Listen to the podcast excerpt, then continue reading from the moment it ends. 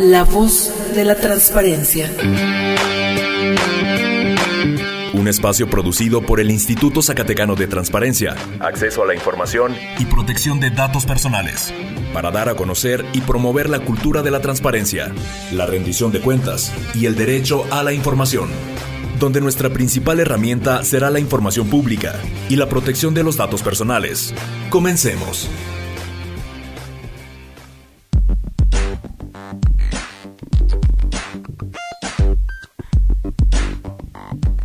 Muy buenas tardes, iniciamos una emisión más de este su programa La Voz de la Transparencia, su servidor Javier Berumen, eh, eh, iniciando este, esta emisión de este espacio realizado de manera coordinada con el Sistema Zacatecano de Radio y Televisión y el Instituto Zacatecano de Transparencia, Acceso a la Información y Protección de Datos Personales. Como todos los lunes, le doy eh, la bienvenida a mi compañera Carla Mendoza. Carla, muy buenas tardes. Hola, muy buenas tardes, Javier. Buenas tardes a usted que nos escucha en este espacio del Instituto Zacatecano de Transparencia.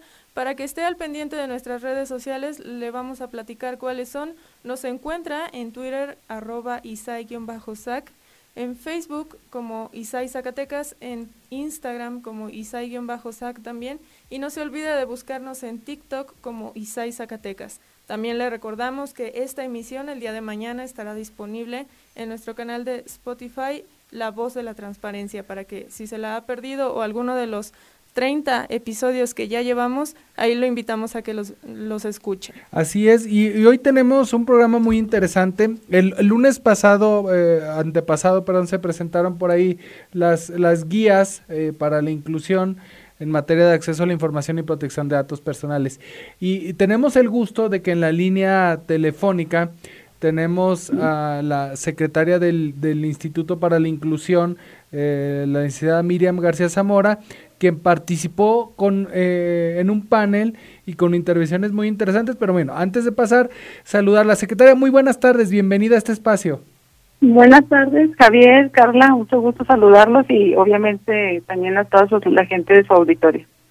Pues bien, platicar porque fue un evento muy interesante en el cual usted eh, participó eh, comentando lo que son las guías para personas con discapacidad y que sin duda abre un espectro que normalmente no está en el radar de la discusión social, tristemente. Así es, bueno, tuvimos la fortuna de que nos invitaran a participar en esos paneles y son muy interesantes porque como lo comentas, pues la mayoría de las personas desconocen muchos temas este, de discapacidad, que es lo que fue en mi caso el tema que yo participé. Pues las guías son realmente, son materiales de apoyo, herramientas que son guías prácticas para lograr este una mayor inclusión y participación de los principales actores en este comento, como en nuestro caso son las personas con discapacidad.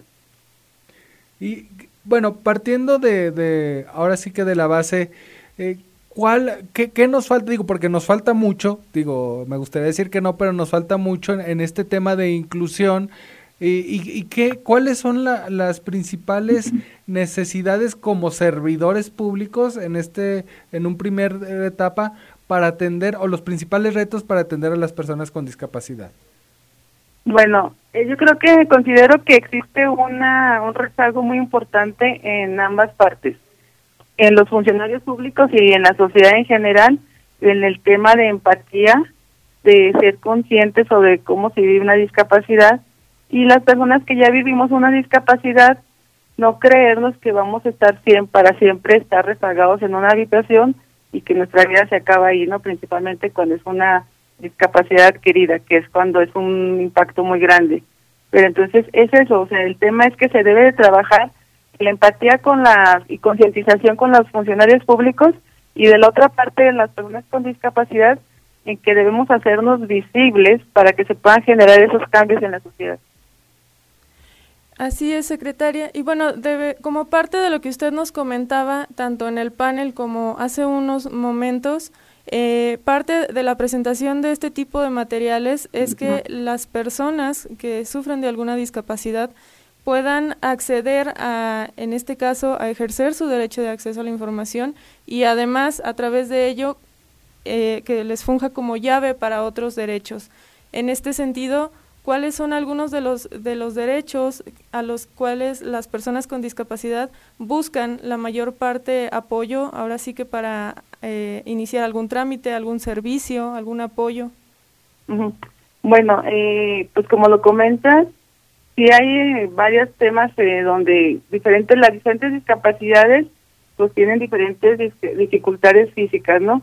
Por ejemplo, para los ciegos, la información se les debe presentar en audiodescripción, para los sordos con un intérprete de lenguas y para los de discapacidad motriz, pues la información la podemos recibir de manera normal. Entonces, yo creo que ese que esa empatía o esa que hablamos sobre los funcionarios públicos es que sepan las necesidades que hay para las personas con discapacidad en ofrecerle la información como a cualquier otra persona, ya sea en audiodescripción, intérprete de lenguas o hasta en braille.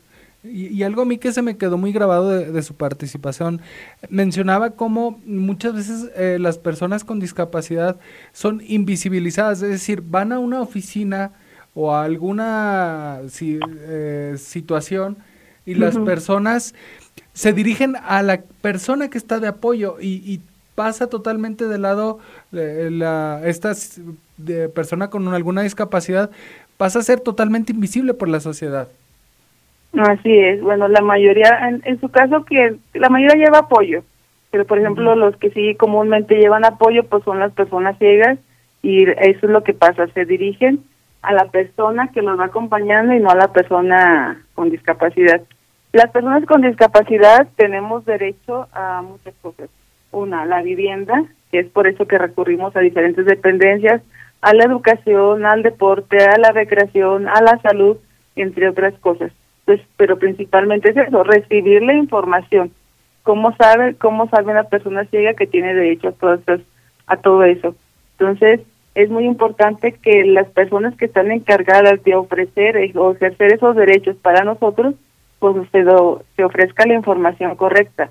Puede llegar una persona sorda a una oficina y pues no, no saben o no tienen alguien que lo reciba ni siquiera con eso. Entonces nosotros en el Instituto para la Inclusión estamos haciendo unos talleres de capacitación donde las, los, el personal este, está capacitando para el lenguaje de señas mexicana, lengua de señas mexicana, para que puedan tan solo, o sea, recibir, darle un saludo, dar alguna información, a lo mejor no es una comunicación grande, pero sí que ellos tengan la empatía y sepan que son bien recibidos en, la, en las dependencias. Y, tienen, digo, eh, ¿hay alguna, hay, me imagino que un catálogo también de capacitaciones, de asesorías para instituciones públicas, también para eh, eh, fortalecer este espectro, ¿no? Sí, sí, sí, como te comento, estamos dando ese taller de lengua de señas mexicana, estamos dando también lo de capacitación y sensibilización a instituciones o dependencias, a ayuntamientos, donde ahí les hacemos la, algunos talleres, unas prácticas, además de información sobre cómo es cuando vives una discapacidad y cuando no la vives. Estamos, explicamos la ley porque existe una ley para personas con discapacidad general y una ley del Estado. Y para alguna institución pública que estuviera interesada y que además, bueno, hay que decirlo, no solamente el sector público, sino también en el ámbito privado, hace mucha falta capacitar en este sentido, pero para una institución que estuviese interesada en participar, en, capacitarse, en conocer más sobre cómo acortar estas brechas hacia las personas con discapacidad, ¿en qué manera pueden acercarse al instituto? Pues únicamente es en mostrar el interés que tienen para recibir esas capacitaciones. Nosotros estamos también ofreciendo algunas capacitaciones para el ramo restaurantero para que como ellos no saben cómo atender a una persona con discapacidad, cómo apoyarlo, cómo manejarlo, cómo ofrecerle sus mismos servicios que ellos tienen, entonces estamos dando también talleres de capacitación para la industria restaurantera, entonces no nos abocamos nada más a al lado público, sino también a lo privado. Y es que ahora sí que eh, si bien las condiciones en México eh, son eh, difíciles para las personas con, con alguna discapacidad, la verdad es que Zacatecas, por su cuestión geográfica, eh, implica un reto fuerte, ¿no? Sí, pues bueno, pues para todos se nos dificulta. Para las personas que andamos, por ejemplo, motriz en una silla, la infraestructura este en Zacatecas, pues ya la, la conocemos todos y es muy difícil, no sé, por ejemplo, vas en una silla, se te todas las llantas, tienes que tener una manera de conducirte muy especial o de plano que te lleve alguien para apoyarte. Ustedes saben la topografía del centro, bueno, en general todo de Zacatecas, pues cómo es complicado, entonces aún así habemos personas o hay personas que salen a la calle. Entonces lo, lo que importa es eh, salir a la calle, hacernos visibles para romper esas barreras estructurales físicas y también este de concientización de las personas. Pues bien, la verdad es que muy interesante, secretaria. Y ahora sí que, eh, ah, como, como última parte, eh, pues resaltar eh, esa, esa importancia de que los ciudadanos también pierdan ese, ese miedo, y hablo en general, personas que tengan alguna discapacidad, personas que no, a solicitar información, a conocer sobre sus instituciones públicas y poder así acceder a beneficios en, su, en el caso de inclusión, pues apoyos, capacitaciones, muchos temas que muchas veces no, no conocemos. Sí, sí, es que yo les comento siempre, no debemos esperar a tener una discapacidad para poder acercarnos. Entonces la sociedad, como les comento, debe de ser empática con las personas con discapacidad y, hay muchas personas que muestran el interés por tener aprendizaje con nosotros y nosotros estamos abiertos para ofrecer la información. Y las personas con discapacidad, pues es que creo que debemos de cambiar el chip del paternalismo y hacernos, sabemos que podemos ser personas socialmente productivas, personas que pueden estar en un cargo público, persona que puede estar ser atleta, persona que puede ser este comerciante, todo, todo lo podemos hacer. El tema es que no lo creamos y para eso es que que las personas que ya lo han logrado lo muestren y las otras personas se lo crean. Entonces, ya las personas en general en la sociedad tener, yo creo que si existiera un respeto, un respeto general, no existiera como una lucha social tan grande.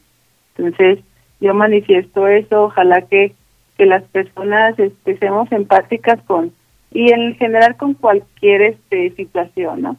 A veces con la gente de la calle, entonces si estamos empáticas, podemos este salir adelante en todos los problemas de la sociedad. Le agradecemos muchísimo que haya estado con nosotros en este espacio, que conversara sobre estas guías y esperamos tenerla muy pronto con muchos temas más de interés, secretaria. Sí, pues les agradezco la invitación y, hacerles un último comentario. En México, la, en las personas con discapacidad es un porcentaje aproximadamente de 5.8% en relación a toda la población, pero Zacatecas sobrepasa la media. Zacatecas es un 6.7% y es muy cercano entre hombres y mujeres, pero cada vez está creciendo más. Entonces, yo creo que debemos de reestructurar todos los cambios, generar todos los cambios para que haya un mejores condiciones de vida. Así es, y, y, y, hay que ser, dice usted muy, muy acertadamente, empáticos en todos los sectores, porque el panorama cambia mucho cuando somos nosotros, cuando es un familiar, es cuando solo así tristemente se visibiliza esta situación. Sí, sí, yo lo puedo decir en mi persona, me cambió la vida de un segundo a otro y, y puede ser la situación de, la, de otras, ¿no? Que no lo deseo, claramente que no es un deseo, pero ni nadie lo deseaba para mí y me pasó, ¿no? Pues así, así es eh, y hay que tener ahora sí que más empatía y reiterarle, eh, secretaria, este es su espacio cuando usted puede participar, para nosotros es un gusto tenerla. Muchas gracias, Javier, Carla, un placer estar, haber estado con usted. Muchísimas gracias, secretaria. Hasta luego. Pues bien, ahí lo tiene, eh, un tema muy interesante. Eh, creo que sí, sí hay que coincidimos en esa parte empática y, bien lo decía la secretaria, no solamente en personas eh, con discapacidad, sino en la persona que tenemos a un lado, en una persona que está en situación de calle, eh, en, en, las, en los adultos mayores. Sin duda, si, si la sociedad fuera más empática, tendríamos un mejor país. Es correcto, Javier, esa es la tarea de todos. Y bueno, con esto llegamos a la primera parte de este programa, de esta emisión de La Voz de la Transparencia. Lo invitamos porque todavía tenemos mucho más en la segunda parte. Quédese con nosotros.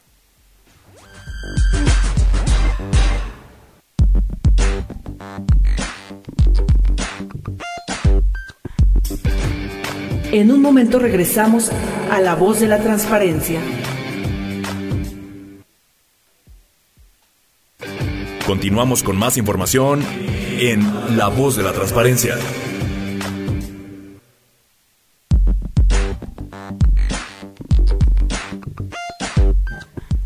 Regresamos con más eh, a la voz de la transparencia. Eh, seguimos con eh, este tema de las guías que se presentaron el pasado lunes en el auditorio del Sistema Zacatecano de Radio y Televisión. Y, es que seguimos de manteles largos, Carla. Así es. Javier. Como parte de esta presentación, fueron realizados tres paneles, uno de ellos eh, para presentar la guía modelo de lenguaje incluyente y no sexista, en el cual participaron diferentes mujeres que han sido eh, referente en el Estado debido a su trabajo en materia de género y bueno, una de ellas, la secretaria de las mujeres, Zaira Ivonne Villagrana Escareño, quien compartía sobre su experiencia y también sobre los retos que en la actualidad se enfrentan para lograr la equidad. Y, la verdad es que estamos muy orgullosos porque, eh, para no decir nosotros lo que ella dijo, tenemos la fortuna de que la tenemos en la línea telefónica. Secretaria, muy buenas tardes. Hola, muy buenas tardes, Javier y Carla. Un gusto saludarlas saludarlos a ustedes y a todo su auditorio. Y al contrario, el honor es para mí el que nos abran los micrófonos para compartir de esta importante acción afirmativa que están realizando en el tema de esta guía, que la verdad yo el día que estuve en el foro, yo les mencioné que era un paso muy importante y que la verdad el, el objetivo pues ayuda mucho a contribuir en todas las áreas de la administración pública de gobierno del Estado y municipal. Entonces yo era de las primeras que, que celebro este tipo de acciones y que a su vez hicimos el compromiso de generar alguna estrategia en conjunto para desdoblarla tanto en la administración pública como en los 58 municipios. Ustedes saben que el tema del lenguaje incluyente es muy importante y que aún hay mucho trabajo por hacer en este sentido. La verdad es que el ver instituciones que se comprometen con el tema de igualdad, pues también nos da más gusto. Ahora sí que como usted lo mencionaba en el panel y también hace un momento, hay todavía una gran brecha, grandes retos en la administración pública para hacer parte el lenguaje incluyente. Y bueno, como parte de eso, este esfuerzo del Sistema Nacional de Transparencia, pues usted nos ayudó a presentarlo. ¿Cuál es la importancia de esta, esta guía del lenguaje incluyente y no sexista?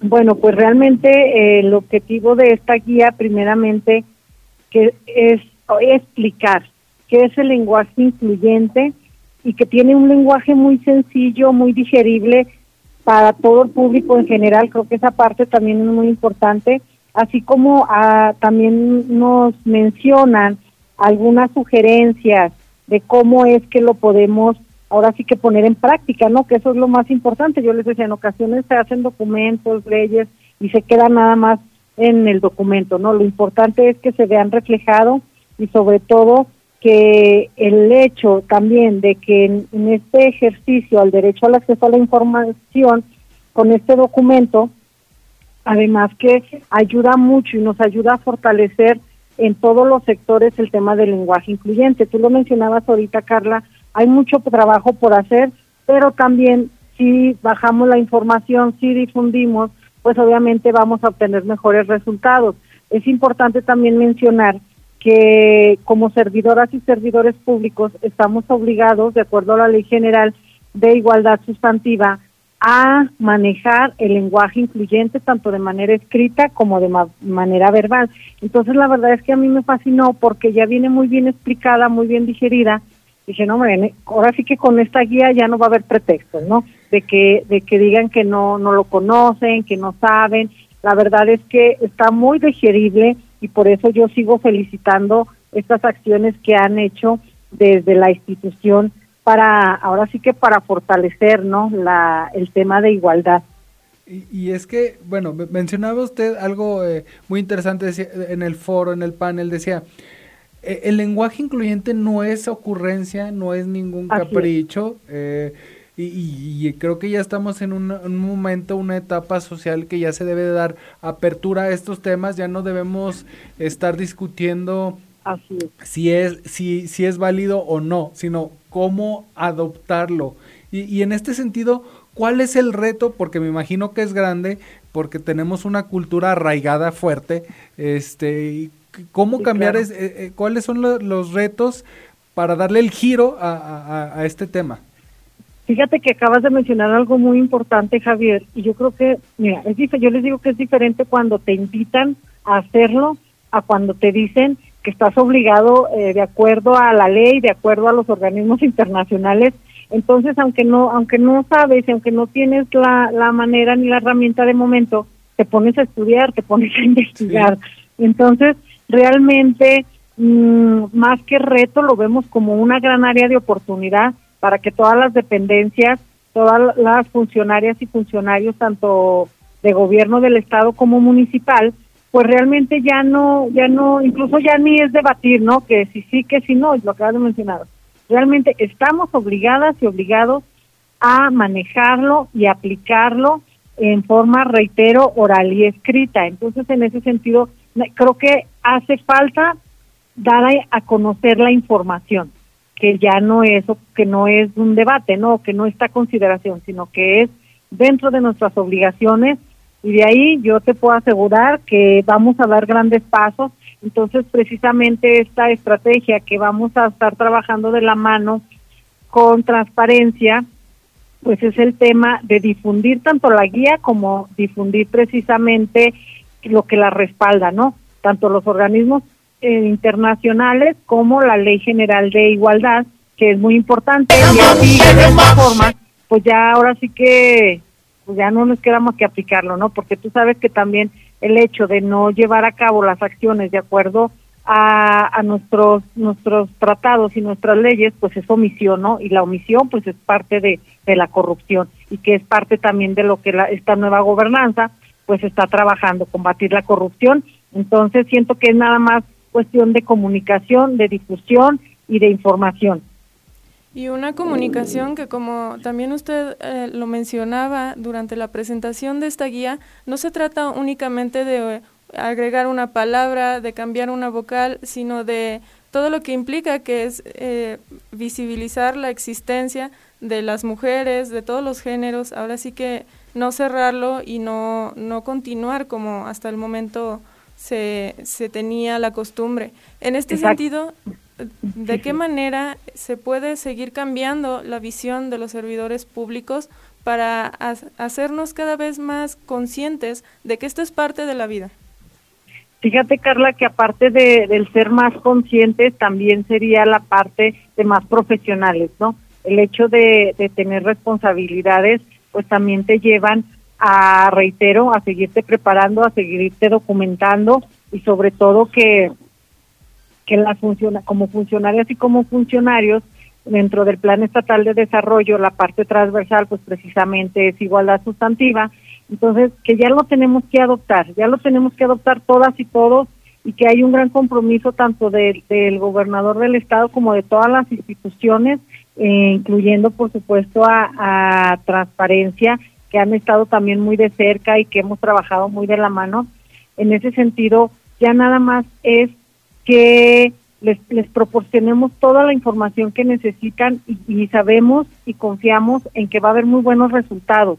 Tú lo decías muy bien en ese sentido que yo mencionaba en el conversatorio, pues el tema de, de que hay mucho trabajo por hacer, que no nada más se quede en el papel, que lo llevemos a territorio, que lo plasmemos y sobre todo que toda la sociedad lo adopte, incluso, ¿por qué no? También el tema educativo. Ustedes saben que en el tema educativo también hay mucha controversia, que sí, porque la Real Academia, etcétera, pero cuando ya hay organismos internacionales y leyes que lo respaldan, entonces yo creo que ya nada más es echarlo en práctica, ¿no? Vamos a, a estar trabajando también otro tema que tiene que ver mucho con los medios de comunicación, pues el tema de no, no generar los estereotipos de, de género, ¿no? Que también a lo largo de la historia han estado muy utilizados, entonces en ese sentido también está, se estará acompañando y brindando de diversas capacitaciones, ¿no? En coordinación desde la Secretaría con transparencia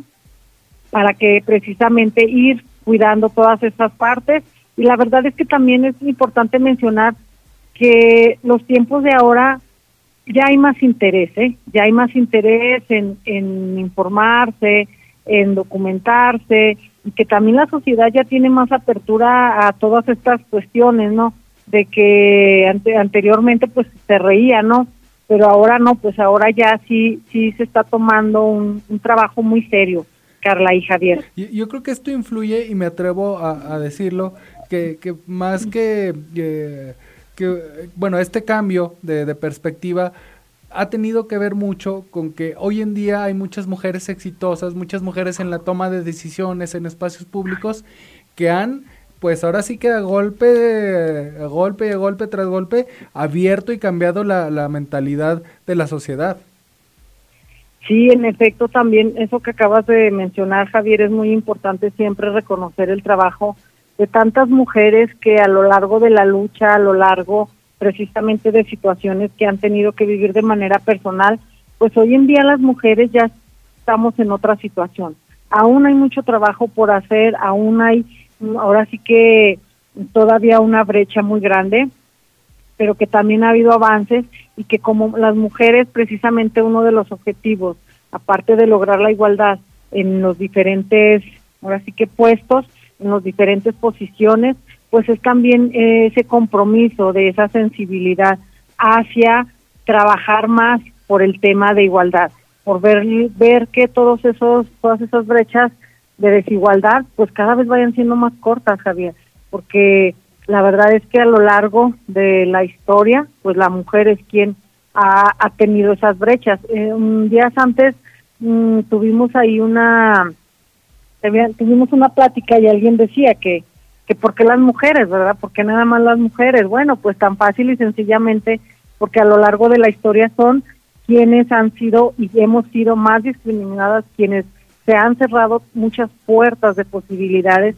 por eso es que son las mujeres, por eso es que se invita a que en todos los espacios de, ahora sí que tanto en lo público como en lo privado, estas brechas se vayan cerrando cada vez más, Javier. Pues muy interesante, secretaria. La verdad es que eh, he de reconocer que, que, se va rápido el tiempo, está, está buena la plática. Y pues nada más para cerrar, eh, por ahí también este comentar, estuvieron hace poco todo el personal de la Secretaría en, en el instituto, eh, ha habido un trabajo coordinado y se han estado capacitando.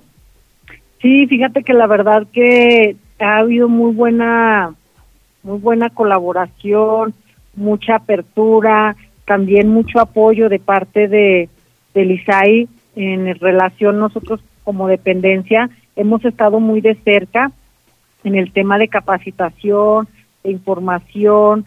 ¿Por qué? Porque para nosotros es muy importante que todo eso pues vaya en orden, ¿no? Todo el tema de, de transparencia pues es muy importante que, que esté 100%, que esté obviamente llegando como tiene que llegar y que la verdad hemos hecho con muy buena, muy buena mancuerna y que la, nosotras, la Secretaría, muy agradecidas de todo el apoyo que nos están brindando y de todo lo que nos están capacitando, de todo lo que nos están informando en temas prioritarios. Como tú sabes, nosotros recibimos y atendemos a muchas mujeres, nos llegan, mm, pues sí, ahora sí que nos visitan muchas usuarias y en ese sentido hasta el tema de la protección de datos, pues sabes que esa parte pues es fundamental. Y todos los temas prioritarios que tienen que ver con las mujeres, así es que la verdad que eh, nosotros estamos con toda la apertura, sí le solicitamos ahí a la licenciada Fabiola que todo lo que tenga que ver con capacitación nos contemple, que todo lo que tenga que ver con mejoras para la institución siempre nos tenga presentes. Entonces, nosotros encantadas Estamos por firmar un convenio de colaboración, nada más estamos afinando ahí algunos detalles, pero ya que lo tengamos también les estaremos compartiendo pues el objetivo de este convenio que va a ser muy fructífero y sobre todo que se vean más acciones reflejadas y beneficiadas para la sociedad, ¿no? Esa parte va a ser importante. Así es, secretaria, y la verdad nos dará mucho gusto tenerla nuevamente en este espacio para ahora sí que dar cuenta a la ciudadanía de cómo se están impulsando, fortaleciendo estos temas desde la transparencia. Le agradecemos mucho que haya estado el día de hoy con nosotros. Al contrario, la, agradecida, pues ahora sí que a nombre de gobierno del Estado, a nombre de la Secretaría de las Mujeres, el que siempre nos inviten a, a informar a todo su, su público, a toda la sociedad, en los avances y en los beneficios y en los trabajos que estamos haciendo para el beneficio de todas las mujeres. Muchísimas gracias, Carla, y muchísimas gracias también, Javier. Un gusto saludarlos. Muchísimas gracias, esperemos tenerla pronto. Sí, claro que sí, un fuerte abrazo. Pues bien, ahí lo tiene y se nos fue como agua la emisión de hoy. Eh, le recordamos que puede seguir las actividades del instituto a través de facebook.com diagonalizai, Twitter arroba isai-sac, Instagram isai-sac y Spotify La Voz de la Transparencia. Nos vemos el próximo lunes en punto de las 5 de la tarde.